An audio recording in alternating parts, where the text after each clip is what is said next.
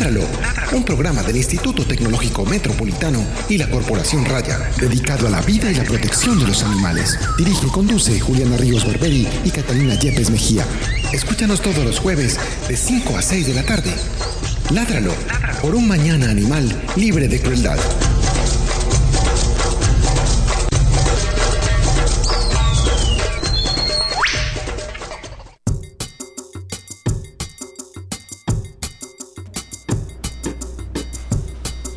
Buenas tardes, bienvenidos a la edición número 66 de nuestro programa Ladral, un programa de raya con apoyo del Instituto Tecnológico Metropolitano dedicado a la vida y la protección de los animales. Mi nombre es Juliana Ríos Barberi, soy estudiante del noveno semestre de Ingeniería Biomédica y soy la directora de Raya. El día de hoy también nos pueden ver por la transmisión en directo, en vivo, por nuestra página de Facebook. Hay que saludar. Saluden. Mi nombre es Catalina Yepes, médica veterinaria de la Corporación Raya y codirectora de este programa.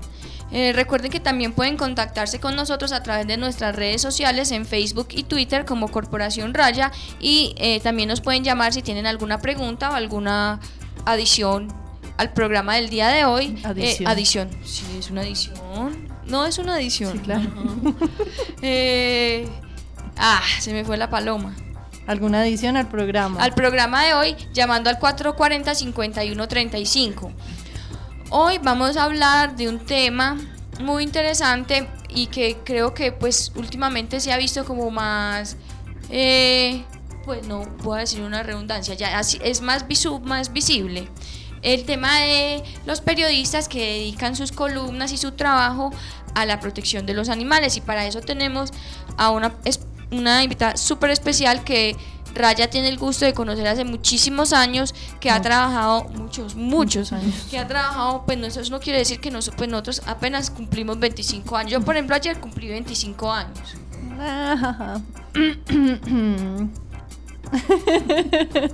Sí, no, claro, por supuesto. Ah, Yo no tengo nada que avergonzarme. Cuando quieran les digo mi verdadera edad, que es un misterio. Vamos, deberíamos de hacer un concurso. ¿Cuánto le pone? ¿Cuánto le pone a la directora? No, pero ya dijimos que no era tan joven. Ah, Ya, no. ya, no, ya no vale. Bueno, en- el caso es que a Lida la conocemos hace muchísimo tiempo y hemos visto todo el trabajo que ha realizado desde esa perspectiva, la de la comunicación por los animales y tenemos un gusto de saludarla hoy aquí. Gracias Juli, gracias Cata, gracias primero que todo por la invitación, a todos los que nos están escuchando, pues también gracias por acompañarnos. Y a ustedes sobre todo chicas, felicitaciones por este espacio, de verdad que yo que vengo de la parte de los medios, creo que en la medida que tengamos más espacios de estos y que organizaciones como las de ustedes se involucren pues en la creación de estos espacios, vamos a generar más más masa crítica alrededor del tema de la defensa de los animales. Entonces, primero a ustedes, gracias por la invitación y, y resaltar este espacio y la labor que ustedes están haciendo sobre todo. Muchas gracias, Lida. Vamos primero que todo, como siempre empieza nuestro programa con el invitado, a, hacerte unas preguntitas. ¿Cuáles son tus hobbies? ¿Qué te gusta hacer? ¿Cuál fue la última película que te viste? Bueno, mis hobbies yo los clasifico en tres grandes grupos. Dios mío, ella es muy organizada. Hasta Sí. para los hobbies. Hasta para eso, porque tengo muchos, pero me gusta clasificarlos porque si no se me va volviendo todo muy disperso. Bueno, mi primer, digamos, mi primer hobby o, o- o lo que, más, que me genere pasión, entusiasmo en la vida son los animales. Unido a esto está escribir, escribir y todo lo que tenga que ver con, el, con contenidos digitales alrededor de la escritura y esto asociado también a los animales, pues une dos pasiones. Esto también pues tiene que ver un poquito con el marketing digital, que es lo que yo he trabajado en los últimos 10 años y a lo que pues profesionalmente me dedico. Mi tercera hobby, pasión es el fútbol. Como mucha gente se ha dado cuenta. Como mucha gente se ha dado cuenta, hincha ferviente del Atlético Nacional. Y digamos que esos son mis tres grandes pasiones, pero a- además de eso me gusta mucho leer. Tengo, estoy estrenando Kindle. Uh. Entonces soy una apasionada de la lectura, mucho de la lectura que tenga que ver con temas, por ejemplo, sociológicos o de autoconocimiento. Y bueno, ya que me preguntas por la última película que vi, eh, adivina cuál, La vida secreta de tus mascotas. Y buena. Excelente. Lloró, ah, es para llorar. Es, no, no es para llorar, puede haber momentos muy que lo conmuevan aún y lo pongan como con ganas de llorar, pero la película es muy entusiasta, muy alegre, muy bonita, tiene momentos dramáticos, pero finalmente es, creo que es más divertida que dramática, así que súper recomendada. Es que me da un miedo ver películas con animales así sean muñequitos. Yo sé. Y hay una siempre- página que dice que el, el perro muere y entonces uno consulta en la película si el animal de la película muere para uno saber si no se la ve. Es horrible. Yo tengo una anécdota que voy a aprovechar y la voy a contar a ti, que te pasa eso mismo que a mí. Una vez estaba con una amiga en una finca y estábamos pues, pasando canales. Ella quería ver algo y puso una película de un perrito. Yo por algo le dije, no, película de perritos, no, no quiero. Dijo, no, pero mira, esa se ve como buena. Y yo, "Mm, no, eso de tener final triste, yo no sé por qué todas, me, me va a hacer llorar, yo no quiero. Finalmente la película tuvo un final demasiado triste, demasiado trágico. Yo después de eso dije, no lo vuelvo a hacer. No, no, no ve películas con Sí, animales. Es correcto, entonces te- tenemos no ese... termina sufriendo. Compartimos esa, ese temor de, de las películas con animales, pero esta de muñequitos sí es muy entusiasta y muy positiva. ¡Cumpleaños! Perdón, Lía, que te interrumpieron. No, está muy Resulta que el estamos de celebración porque nuestra directora cumplió años el día de ayer. Entonces, felicitaciones para ella. Muchas gracias por estar con nosotros, por llevar tantos años al frente de Raya. Y nada, feliz cumpleaños. Creo que me tengo que ir. Yo ahorita vuelvo, es que se me quedaron las papas en bajo y El arroz, el, El arroz. arroz. se te va a pegar el arroz. muchas gracias. David, ¿usted quiere decir algunas palabras? Va a llorar también. que desde, de- desde ITM Radio la queremos mucho. Gracias por estos añitos que has estado con nosotros. Ya casi te gradúas. Sos muy fuerte, sos muy valiente con tu abuelita, con tus mascotas, con todo. Te felicitamos, te queremos mucho. Feliz cumpleaños, Juli, te queremos mucho. Muchas gracias, muy amables. Bueno, podemos retomar. Lía, yo te quería preguntar una cosa. ¿Vos vas al estadio? Yo voy al estadio. En serio, yo nunca sí. podría imaginarte. Sí, yo la he visto, Yo yo, la he visto, yo la tengo Yo una amiguita mía en Facebook y yo he visto. Yo sé que es una faceta a veces difícil de, de encuadrar en medio de todo el tema del animalista, que más o menos manejamos bueno, el vegetarianismo, pero sí, digamos que, que tengo esas dos facetas, pueden ser contradictorias, pero yo las compenso muy bien en mi vida. Y, y, y que hiciste mucha fiesta cuando ganó tu equipo en la Libertadores. Definitivamente, pero una fiesta muy sana, muy calmada, como se imaginarán, una fiesta de, de una persona pues que, que ya lleva sus años como hincha de Nacional y que, y que celebró pues muy, muy tranquilamente, pero sí, sí, fue una celebración muy, muy especial, No, pues, inolvidable. Sí, sí, sí, yo le dije a mi abuelita, abuelita, abuelita, pongámoslo en el último minuto y medio a ver quién gana. Y vimos el último minuto y medio. Bueno, espero que le estuvieras fu- haciendo fuerza nacional. Sí, yo es que yo me crié hincha del Nacional. bueno. Yo me acuerdo cuando Nacional ganó la primera Copa de Libertadores, cuando Leonel Álvarez metió ese penalti. Yo misma grité, yo misma. Pero yo ya después me alejé pues de eso. Claro, sí, pasa, pasa mucho. Yo ya después- esas Sí, ya me alejé de eso. Y yo dije, no, esto no es lo mío. Y ya nunca más, pero sí me vi el minuto y medio último y le dije, abuelita, ganamos, abuelita. Volviste a ser hincha de Nacional. Por un minuto y medio. Por un minuto y, Y ya después se me olvidó. Bueno, cuántos años tiene? Yo apenas tenía como dos años cuando eso pasó. ella ya se delató aquí disimuladamente. Ah, no importa, no importa. Es que yo no tengo. Yo con esta cara juvenil, ¿quién me va a creer mi verdadera edad? Nadie. Para nada. Usted va a creer yo mi verdadera edad cuando se la. Jamás. Ah. Entonces, pues, bueno. Eh, ahora sí, eh, vamos con la noticia de la semana.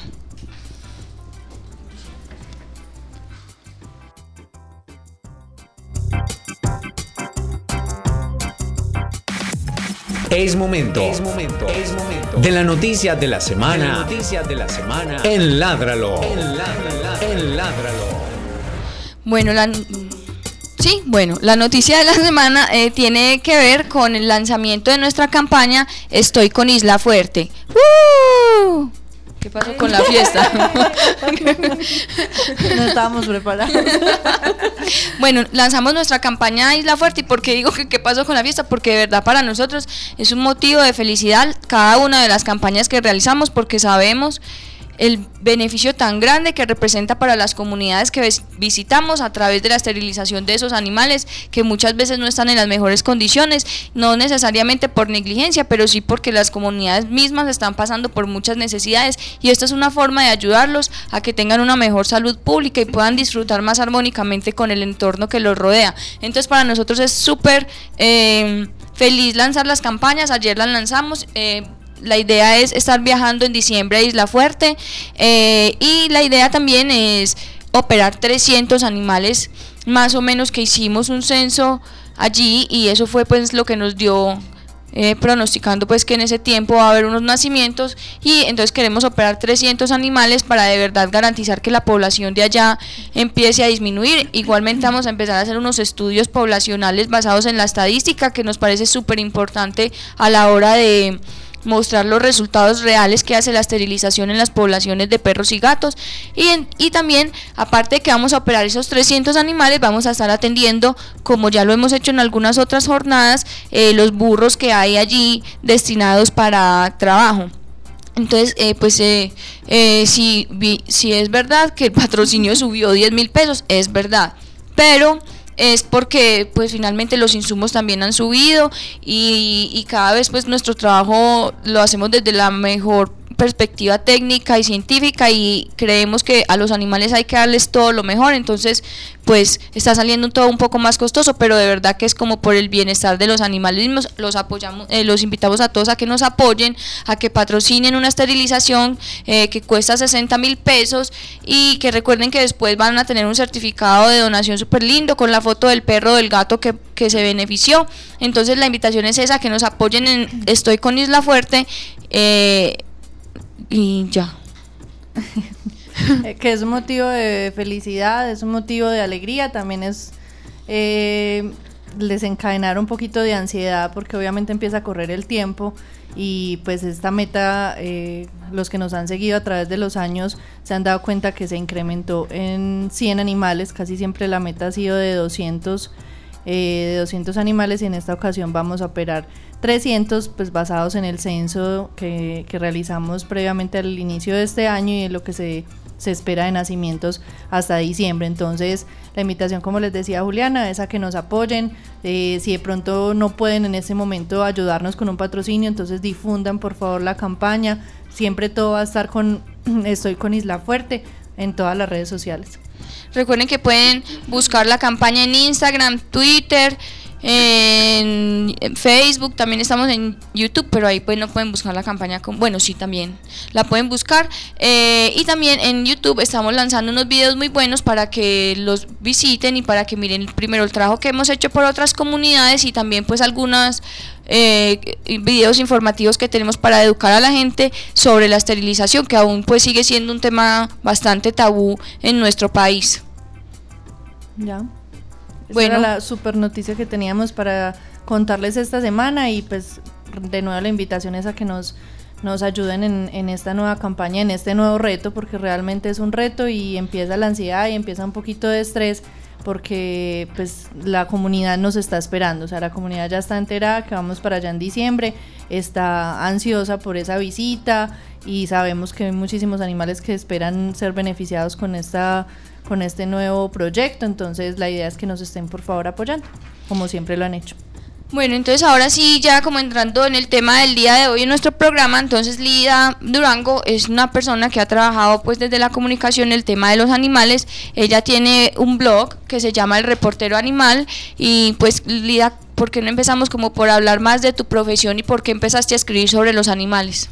Sí, Juli, bueno, yo soy de profesión comunicadora social periodista, siempre inclinada al periodismo escrito, siempre desde que salí de la universidad. De hecho, mis primeras prácticas pues fueron en El Mundo, El Colombiano, prensa escrita, periódicos alternativos y ya cuando en, Medellín empezaron a pasar eh, tantas cosas alrededor de, la, de los animales y de las políticas de protección y bienestar animal, sentí como ese impulso y el momento adecuado para hacer un, un puente importante entre eh, mi profesión, mi talento, mi pasión por la escritura y mi pasión por los animales.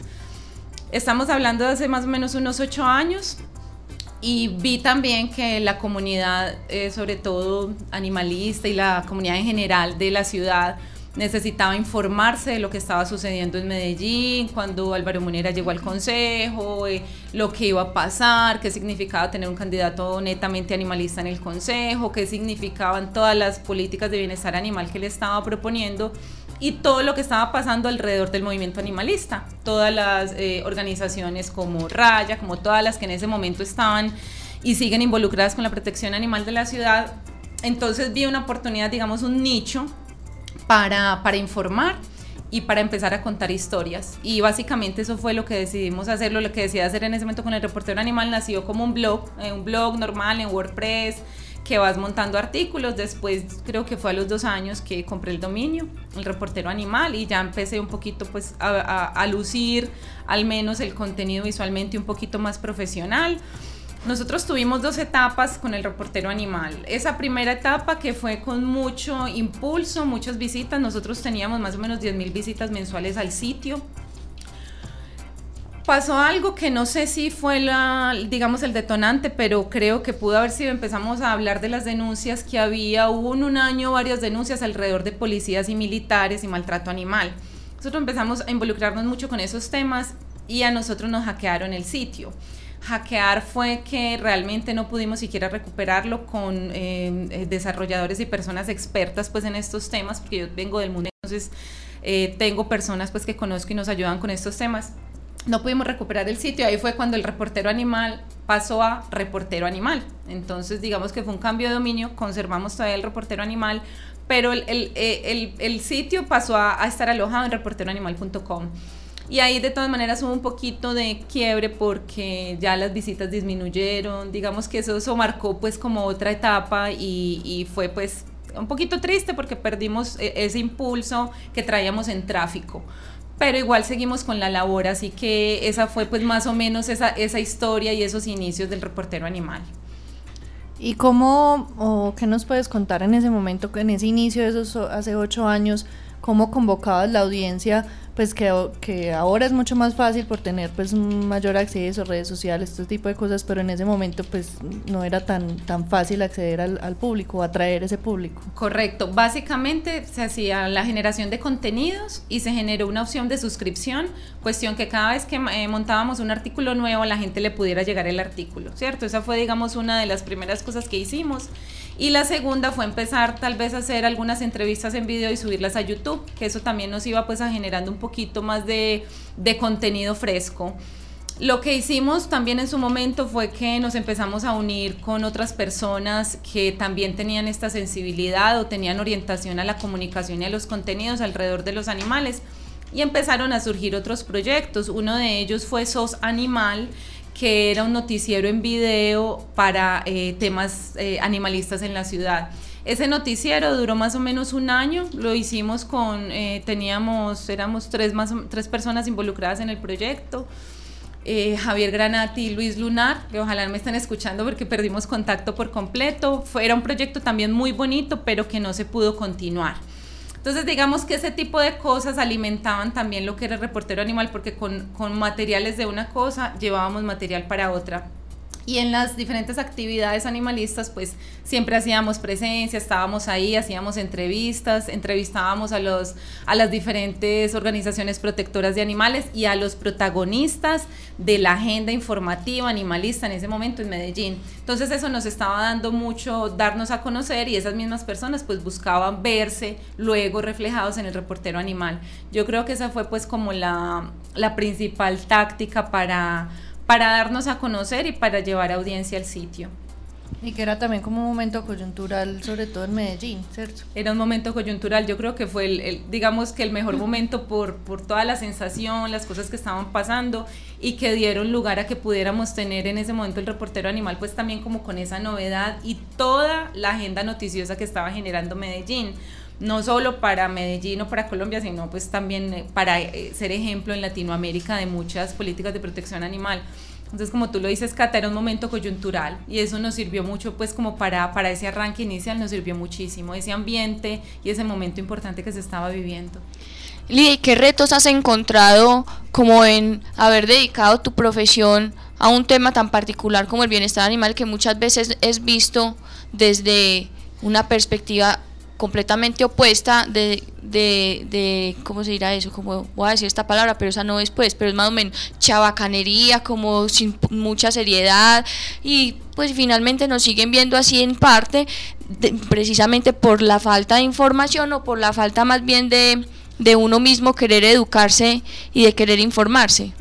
Sí, esa, eso, es, eso que mencionas es absolutamente importante y yo creo que hay un factor que hace que nos sigan viendo así y es que necesitamos más profesionales involucrados en estas labores, ¿cierto? Y que se haga un lado en labor profesional. Y, cuando digo profesionales no es que tiene que haber un comunicador social aquí sentado haciendo el programa, no, personas con, un, con una formación también académica, un criterio, no movidas solo por el sensacionalismo, el amarillismo eh, y el tema anecdótico de los animales, porque eso es lo que hace que no nos vean de una forma seria. Entonces, retomando el tema del desafío, ese fue uno de los desafíos y, y, el, y, desde el principio decidimos no ser amarillistas. Siempre el reportero animal ha sido, si bien ha hablado de, de denuncia, siempre en tono positivo, siempre tratando de construir, siempre diciendo, el, el mensaje siempre en el fondo es, esto es una denuncia, aprenda a hacer denuncias. Entonces, si nosotros estamos haciendo una denuncia, tenemos inclusive en el reportero animal una sección que llama denuncias, a dónde hay que llamar, cómo se construye un derecho de petición, o sea, siempre orientando a la gente a que realmente, más que ir al, al hecho sangriento, cruel, triste, que a todos nos pone muy mal y nos llena de pesimismo, es, pues, aquí hay herramientas, e inclusive antes de que se aprobara la última ley, poníamos las herramientas que hay para que la gente pudiera hacer eso. Entonces, digamos que el sello yo creo que el reportero animal siempre ha sido ser positivo, ser, tener un criterio periodístico, pero siempre desde el animal. Y esto es algo que puede sonar eh, raro, pero tú ves una nota o una cobertura noticiosa de cualquier medio X, tradicional, el colombiano, caracol, lo que sea. Obvio, eh, ellos siempre van a adolecer de la perspectiva animal, ¿cierto? Siempre es desde, desde el punto de vista humano el reportero animal siempre lo hace desde el animal y eso, y eso sí está muy claro y nosotros en eso sí nos van a decir que no somos equilibrados o no somos objetivos, pues que nos digan que no somos objetivos, pero para la perspectiva humana ya hay muchos, sí. ya hay muchos contenidos. Nosotros siempre lo hacemos desde la perspectiva animal como consultando especialistas, consultando a las protectoras, hablando con, la, con los que realmente están involucrados en el mundo del bienestar animal. Entonces, resumiéndote, pues un poco la respuesta es eso, tener un criterio eh, positivo y constructivo frente al tema del bienestar animal, tener criterio periodístico, buena redacción, buenas imágenes, digamos que la parte de diseño también hemos querido tener una, ser cuidadosos con el diseño y limpios y quitar la sangre del reportero animal. El reportero animal nunca ha sacado una foto sangrienta, nunca ha sacado eh, imágenes fuertes. De hecho, cuando nos llegan denuncias eh, de imágenes fuertes, pues tratamos de moverlas eh, localmente por el inbox, por, por el email y, no publicarlas. Entonces yo creo que esas, esas tres factores han hecho pues que podamos como tener ese ese reconocimiento pues como en, el, en la labor animalista y de periodismo por los animales. Y ahí va yo con la siguiente pregunta y era, porque es, es un tema en el que cae la mayoría de las personas eh, que tratan de, de, de, generar compasión alrededor de los animales y es el amarillismo, ¿cierto? Entonces, ¿cómo lograr uno ese equilibrio? Pues ya nos contabas un poquito de manera general cómo lo estás haciendo a través del reportero animal, para que la gente no, se, no vea y no nos o sea, la imagen que estamos dando en este momento los animalistas es eso, es un amarillismo desmedido y no estamos mostrando ese profesionalismo y esa verdadera compasión o sensibilidad y respeto que hay que tener hacia los animales. Correcto, pues yo creo que ahí es un poco esa parte es bien difícil, es bien difícil porque el, el, el, grueso de las, de las personas de la comunidad y también el grueso del, creo que las, de los proteccionistas eh, se mueven por el, esa emotividad, ¿cierto? Esa emotividad.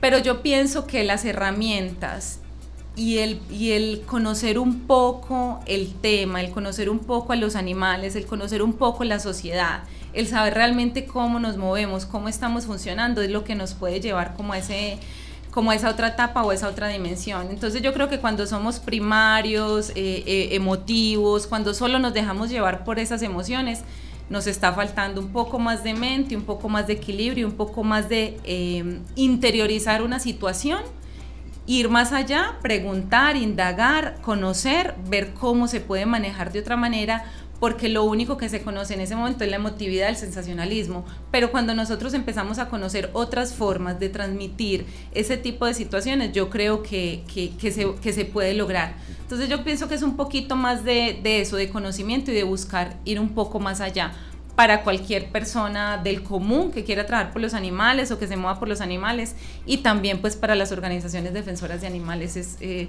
un poquito más estructurar la causa, me parece que, que va más por ese lado.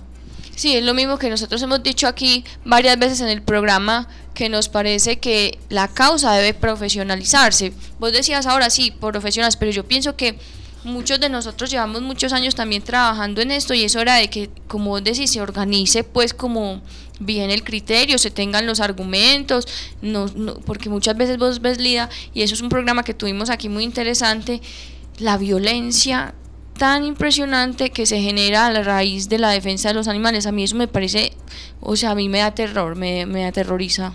Es, es una cosa muy triste y lastimosamente yo hoy leía en, en Times sacó un titular muy interesante sobre eso, de cómo el Internet nos llevó a odiarnos.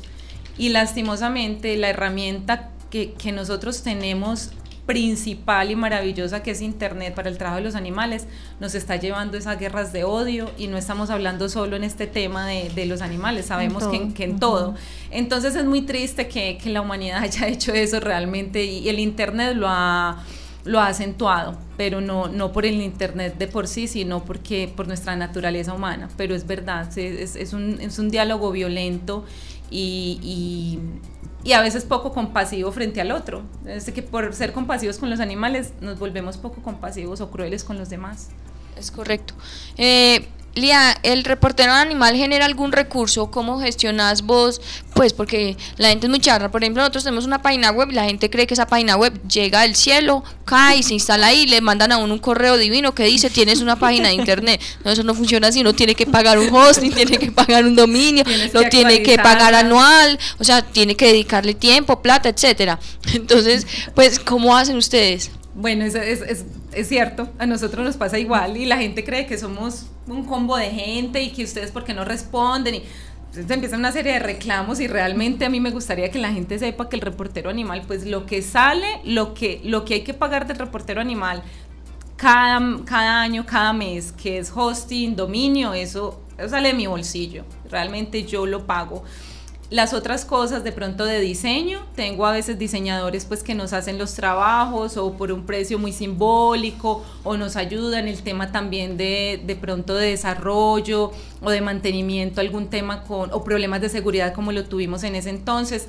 También digamos que tenemos es personas que aman la causa, que les gusta lo, lo, el trabajo que se hace y nos ayudan con su trabajo no más. Nosotros no generamos recursos, nosotros pudiéramos hacerlo, pudiéramos tener publicidad, eh, pudiéramos estar con, con, publicidad de AdSense, que son los avisos que AdWords pone, Google AdWords, pudiéramos hacer muchas cosas, pero digamos que en este momento no. No lo estamos eh, proyectando así tampoco, no creemos que eso vaya a pasar con el reportero animal. Queremos mantenerlo así, como es generando contenido, quisiéramos generar pues contenido más a menudo, estar con más actualización, pero como tú dices, pues es que eso no se hace solo, eso hay que hacerlo y por los criterios que maneja el reportero animal de temas periodísticos, de contenido y de seriedad, pues nos demoramos para hacer los contenidos. No es que salió una noticia o pasó algo y mismo lo publicamos, no, hacemos entrevistas, o sea, mínimo hacemos entrevistas o mínimo investigación digital. Y eso toma su tiempo. Entonces, digamos que en esa medida no, nos cuesta más más que en dinero, es en tiempo, mantener el reportero animal más, eh, más vigente. Pero a nivel económico no tenemos, no nos sostenemos, pues no nos autosostenemos y por ahora no lo vamos a hacer. Cuando hablas de nosotros, es ¿quién más? Realmente soy yo. Realmente soy yo. Me gusta hablar de nosotros, sí. Yo soy la que genero el contenido siempre. Pero en este camino hemos tenido colaboradores que han sido muy importantes. Por ejemplo, por primera vez se nos unió una periodista desde Bogotá la que nos ha apoyado con un par de artículos, eh, Nidia que también es una persona pues que ha sido importante porque nos dimos cuenta que el reportero animal podía contar con colaboradores, periodistas, animalistas, porque ese es el criterio principal para generar contenidos profesionales. Entonces ella ha sido una colaboradora. Hemos tenido colaboración de diseñadores, de ingenieros, eh, de personas que saben de temas de desarrollo.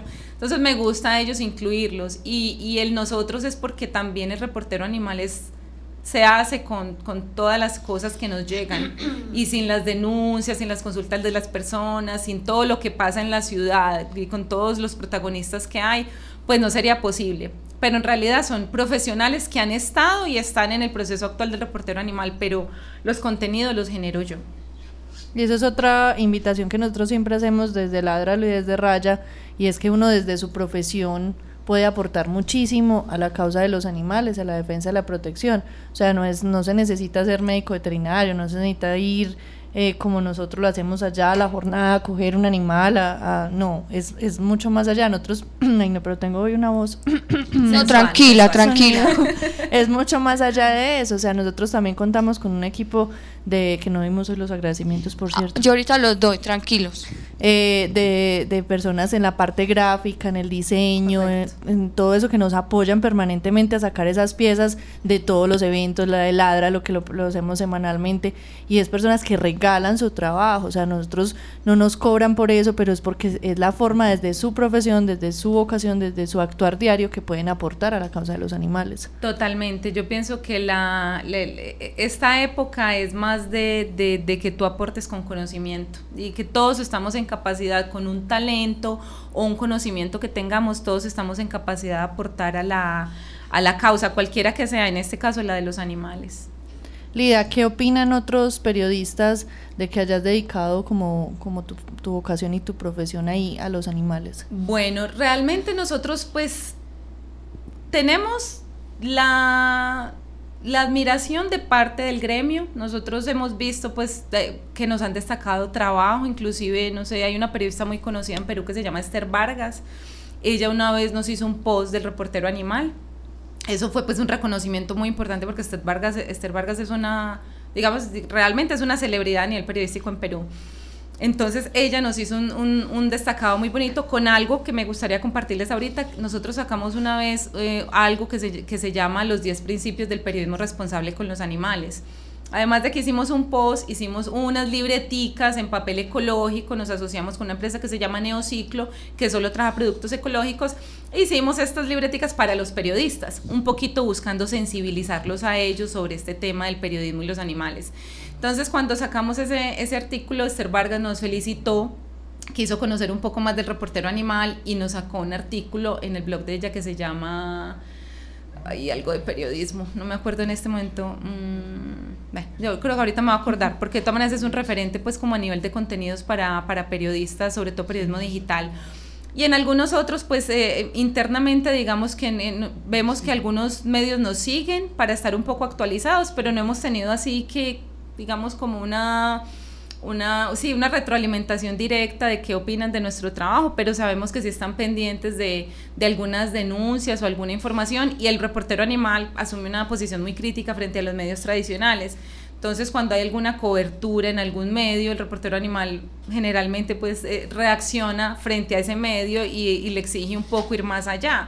También en, el, en la misma línea que estamos hablando pues de educarlos, de que tengan un criterio más completo frente a la información sobre los animales.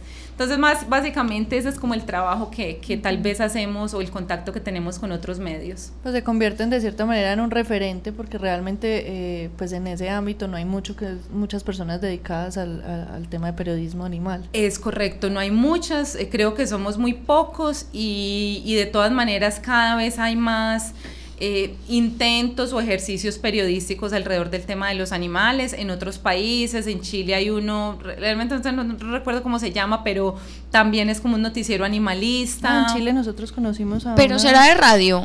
No, ellos también ah, publican, los veo, los he visto pues publicando más eh, contenido escrito.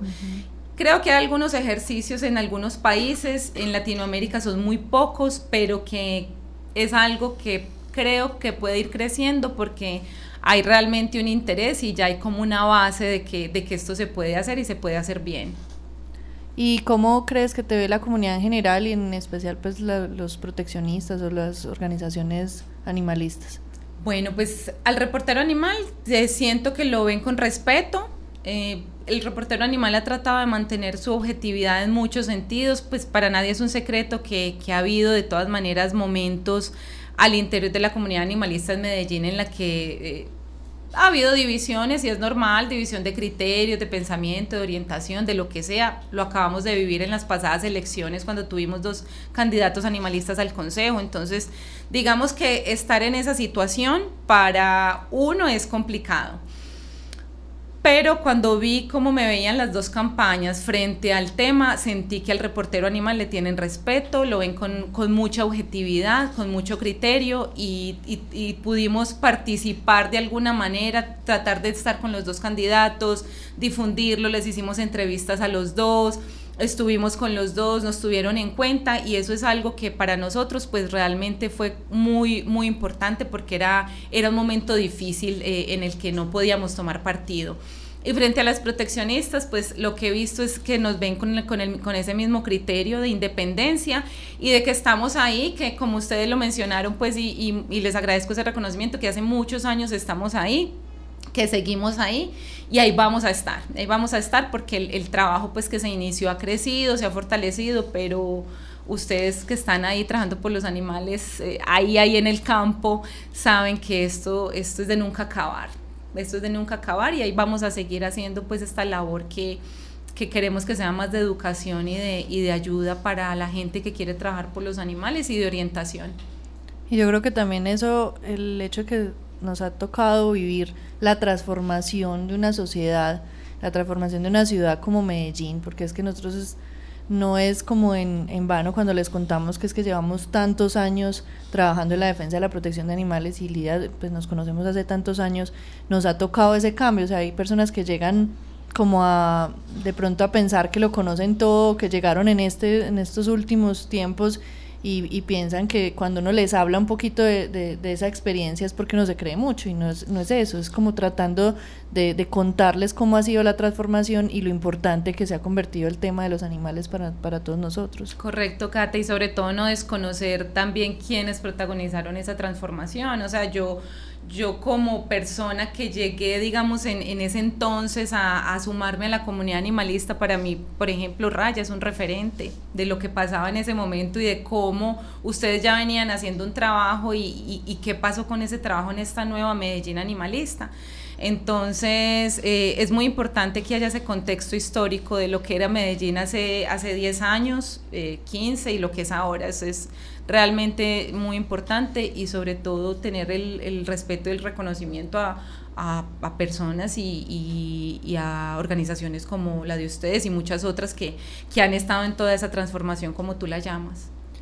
¿Qué crees que se viene para ustedes como reportero animal de ahora en adelante? ¿Cómo pues porque a mí me parece muy importante que ustedes han, también como crecido en esa misma transformación y en esa misma cambio digital y estar permanentemente actualizándose como a, a lo que está pasando.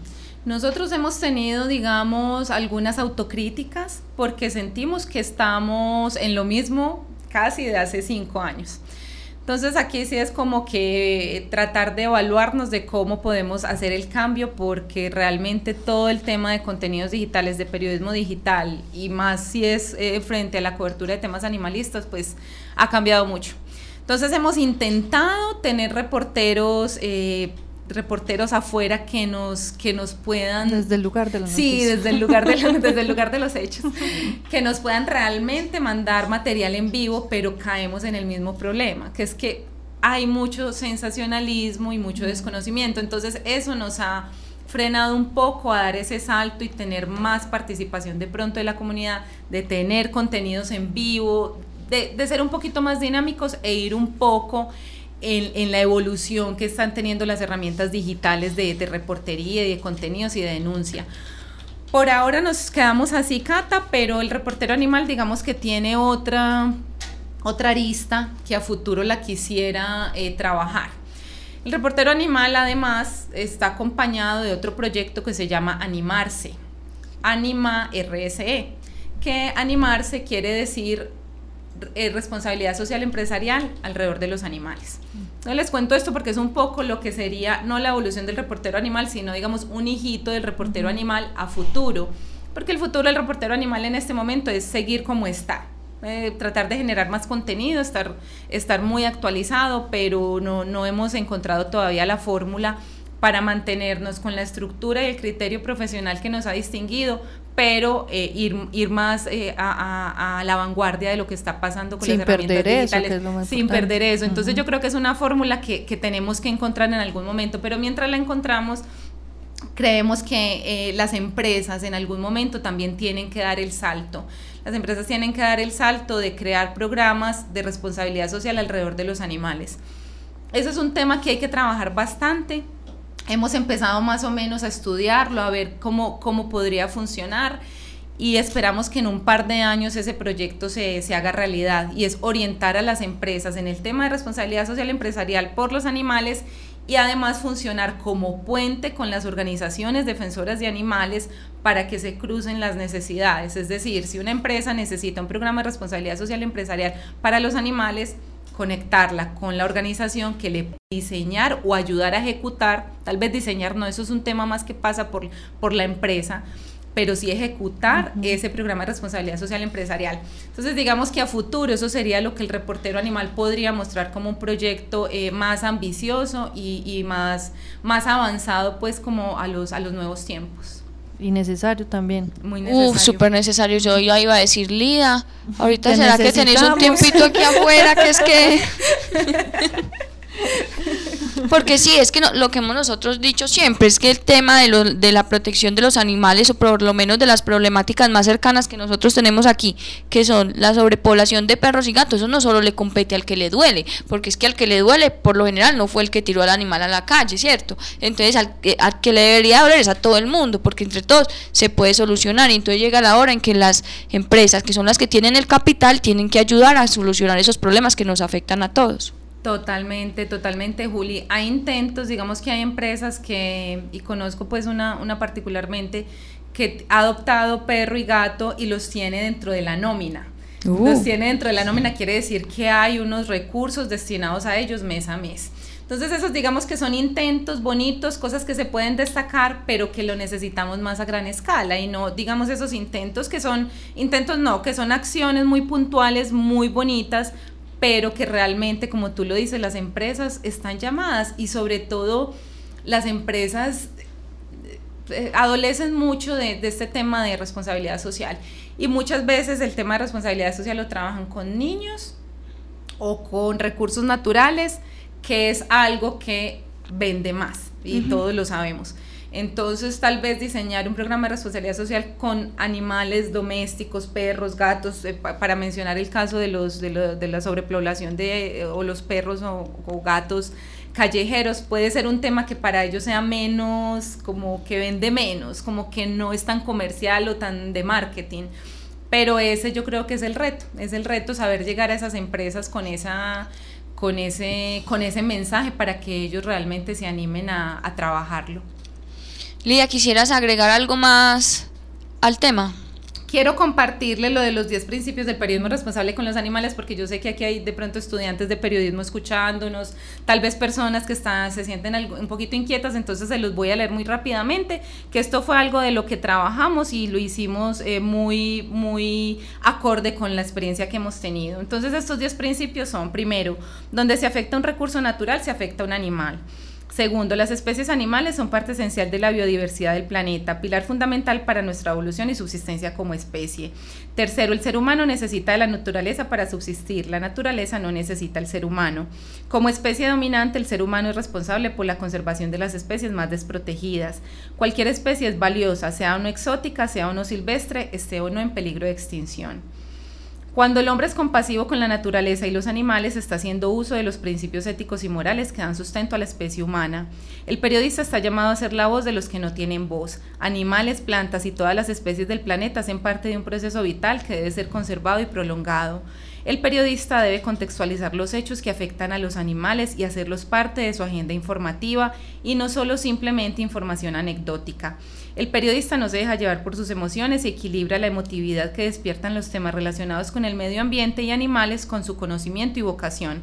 Y por último, el periodista está obligado a tener criterio para informar, educar y contribuir con su rol profesional, social y humanista a construir una comunidad de consumidores, empresas y gobiernos responsables con nuestro entorno. Súper. Esos son los 10 principios pues que, que sacamos y que queremos pues como replicar me gustaría tener el link. Sí, yo te lo, yo te lo comparto, Juli, te lo comparto y les voy a hacer llegar la libretica, pues porque hicimos como unas piecitas como para reforzar el mensaje, entonces yo, está les hago súper bueno, está súper bueno. Muy interesante.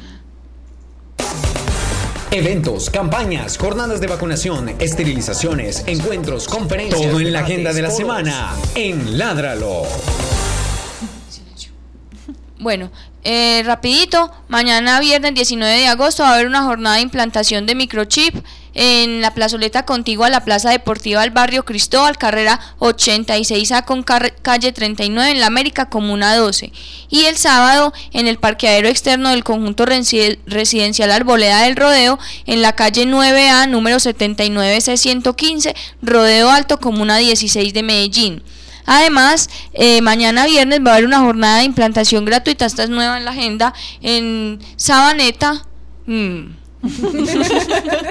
esa maneta desde las 10 de la mañana hasta las 12 del día en la, en, la vereda María Auxiliadora, reversadero. Eh, reversadero. reversadero, ahí dice. Sí, sí. Ah, bueno.